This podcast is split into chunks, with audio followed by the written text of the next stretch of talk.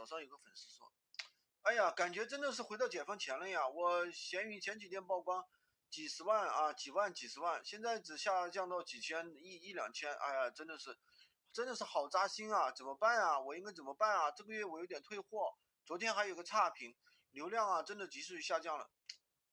我说你为什么老盯着曝光量呢？有的人就说，哎呀，老老盯着曝光量，曝光高觉得曝光量觉得高就很爽，曝光量低了就觉得不爽。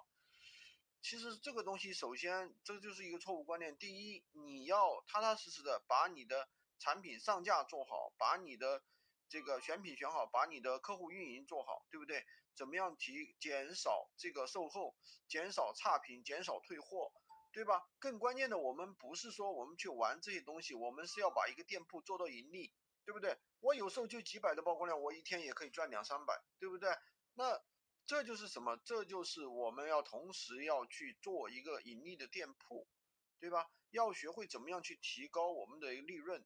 所以说，不要死盯着曝光量，曝光量当然也重要，曝光量当然也不重要，一定要有这个一个观念。我们做闲鱼不是说做曝光。而是做盈利，你要考虑我怎么样把这个闲鱼店铺做到盈利。那你如果说有大流量，那你还不去做抖音、快手呢？